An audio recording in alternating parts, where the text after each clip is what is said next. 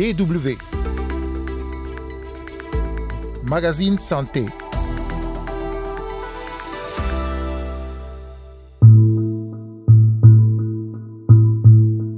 La mortalité maternelle est un véritable problème de santé publique. Un problème auquel fait également face la Centrafrique où exerce le professeur Norbert Richard Balé, gynécologue obstétricien que vous venez d'entendre. Vous l'aurez compris, nous allons continuer de parler dans ce magazine de la mortalité maternelle. Une mortalité qui est de plus en plus source d'inquiétude. Carole Assignon micro, vous écoutez le magazine Santé. Bonjour à toutes et à tous.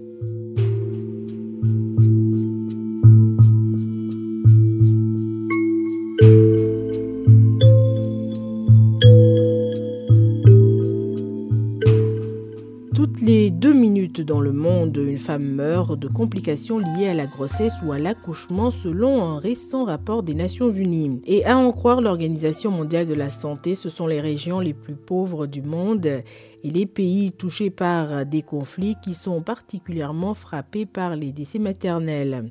Dans neuf pays confrontés à de graves crises humanitaires, le taux de mortalité maternelle reste encore plus inquiétant qu'ailleurs. Il s'agit du Yémen, de l'Afghanistan, du Soudan du Sud, de la Somalie, de la Syrie, de la République démocratique du Congo, du Tchad, du Soudan et de la Centrafrique. Et c'est justement en Centrafrique qu'on va se rendre tout de suite.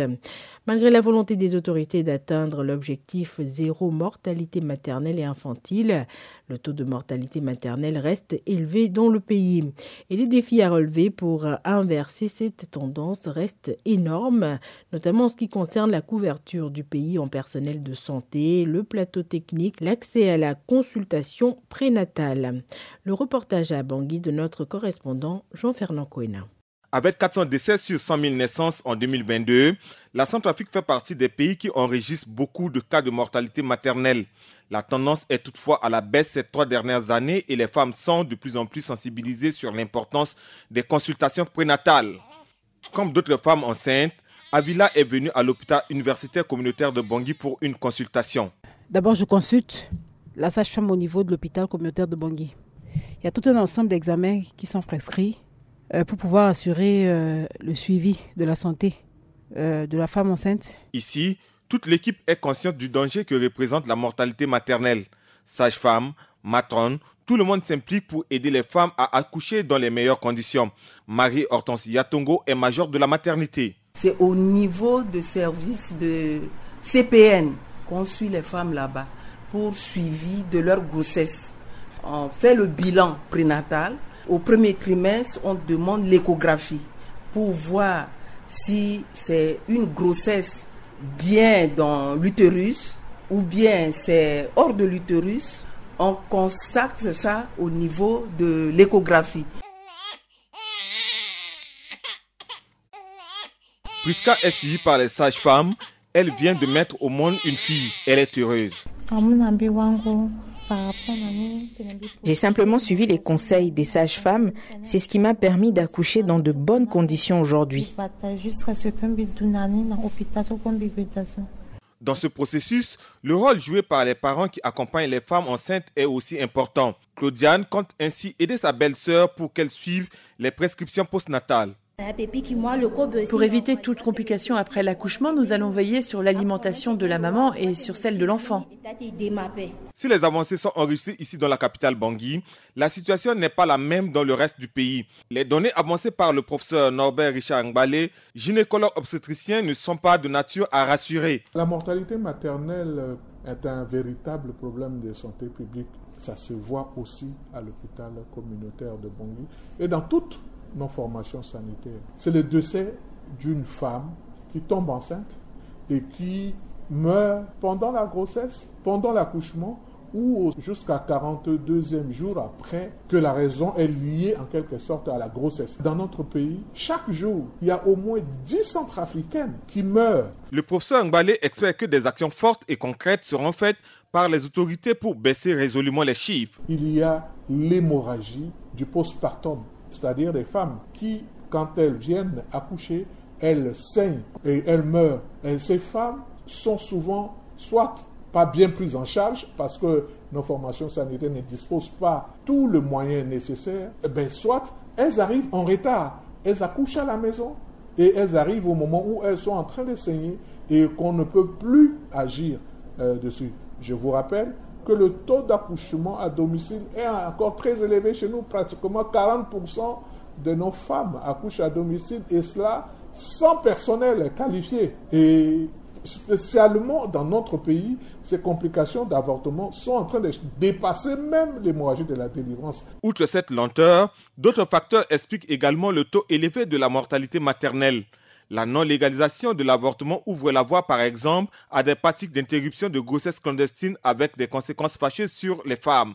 Selon le professeur Norbert Mbalé, la solution passe notamment par la formation du personnel de santé. Aujourd'hui, on a autour de 200 et quelques euh, sages-femmes. On a autour de 10 gynécologues obstétriciens pour tout le pays. Quand il faut comparer avec les normes de l'OMS, il y a un gap énorme. Il faut qu'il y ait l'équité. C'est-à-dire qu'une femme qui accouche à Birao a besoin de matrone, a besoin d'un gynécologue, en tout cas besoin d'un personnel qualifié pour accoucher. Il faudrait qu'on améliore nos plateaux techniques. Même à l'hôpital communautaire, on a des soucis. D'autres femmes viennent mourir. C'est juste parce que le sang, la femme devait bénéficier de transfusion sanguine. Il faut aller au niveau de centre de transfusion pour prendre et venir la transfuser. Mais euh, quand on fait une hémorragie euh, du postpartum, on a autour de une heure de temps de vie. Le système sanitaire centrafricain, encore fragile, a besoin d'un appui considérable pour franchir les obstacles si le pays veut réduire la mortalité maternelle. Il s'agit d'éviter que les femmes continuent à perdre la vie en la donnant. Jean Fernand, Kouina, Abangi pour la Dutch DW. Éviter que les femmes continuent à perdre la vie en la donnant, c'est possible. Selon l'OMS, euh, les principales causes de ces décès, comme les hémorragies graves, l'hypertension artérielle ou les infections liées à la grossesse, sont évitables. La semaine dernière, vous avez pu entendre les explications du docteur Maurice Bouchagou, gynécologue obstétricien au sein de l'équipe santé de la mère et de l'enfant de l'OMS à Genève en Suisse, au sujet notamment de la stratégie de l'OMS pour lutter contre les décès maternels que l'on peut éviter. Aujourd'hui, on continue de parler des solutions et notamment l'importance d'avoir des données fiables. Dans les pays, et surtout dans ces pays où on a une forte mortalité maternelle. Les données ne sont pas de bonne qualité et on ne peut pas s'y baser pour faire des plans. Et donc, la question des données est essentielle, tant dans les pays que dans le monde entier, pour, n'est-ce pas, un peu réveiller les consciences sur l'urgence de la mortalité maternelle dans le monde. Le plan de l'OMS prend en compte hein, plusieurs euh, aspects, mais concrètement, dans les pays concernés, on prend un pays comme la Centrafrique par exemple, qui, où les autorités font face à plusieurs autres euh, défis. Comment l'OMS accompagne ces pays pour réduire la mortalité maternelle? L'OMS accompagne le pays dans l'identification des besoins. Qu'est-ce qui doit être fait? Former le personnel fournir des médicaments, renforcer euh, le système de référence de transport des ambulances. Toutes ces choses-là euh, constituent ce qu'il faut pour que ce programme dont on a besoin sur place puisse fonctionner. L'OMS est en train de travailler aussi avec d'autres partenaires pour accompagner des pays qui n'ont pas beaucoup de moyens et mobiliser des ressources pour que justement toutes ces choses-là dont on a besoin puissent être mises à la disposition du pays et aider le pays donc à faire fonctionner ce système et espérer réduire la mortalité euh, maternelle. Il y a des pays considérés comme prioritaires, dont bien sûr la Centrafrique, en particulier en Afrique au sud du Sahara, et surtout l'Afrique de l'Ouest et du Centre constituent les zones où il y a la plus forte mortalité maternelle dans le monde. Euh, la, mortalité maternelle, hein, on l'a dit, on peut prévenir cette mortalité. J'aimerais, docteur euh, Bochago, qu'on prenne un exemple concret. Hein. Une femme qui arrive à l'hôpital, qui a accouché et qui fait une hémorragie, comment on peut l'aider? Comment on peut éviter que cette femme meure?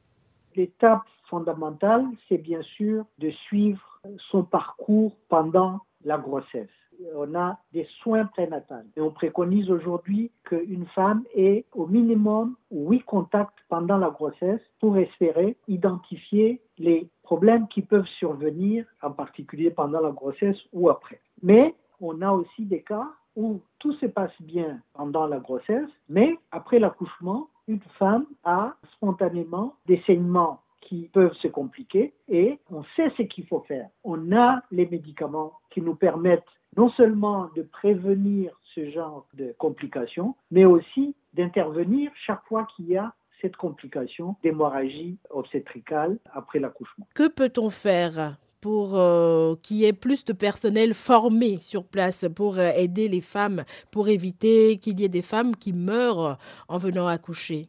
Il y a la formation initiale, donc par exemple former des sages-femmes dans des écoles de sages-femmes. La grande difficulté en réalité, c'est moins les, personnels de santé qui vont s'expatrier que les personnels de santé qui sont formés, qui sont dans le pays, mais qui ne sont pas intégrés dans le système de santé, du fait des problèmes financiers au niveau des pays. Donc le pays n'a pas suffisamment de ressources pour intégrer ces personnes dans la fonction publique ou dans le secteur privé. Ça fait que vous avez des sages-femmes qui ont été formées, mais qui ne sont pas intégrées dans le système de santé. À mon avis, la chose la plus difficile en ce moment pour la, santé de la mère et, du nouveau. Alors, vous, êtes vous-même gynécologue. Hein. Est-ce qu'il faut également plus de gynécologues, notamment dans les pays les plus euh, touchés par euh, cette hausse de la mortalité maternelle?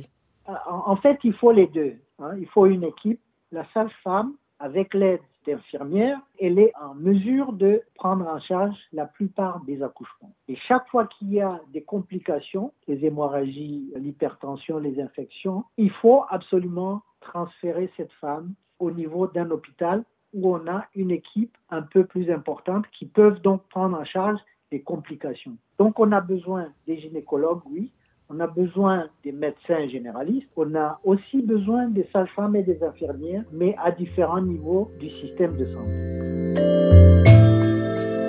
Et c'est déjà la fin de ce numéro du magazine Santé. Merci pour l'écoute et rendez-vous la semaine prochaine pour d'autres informations sur la santé.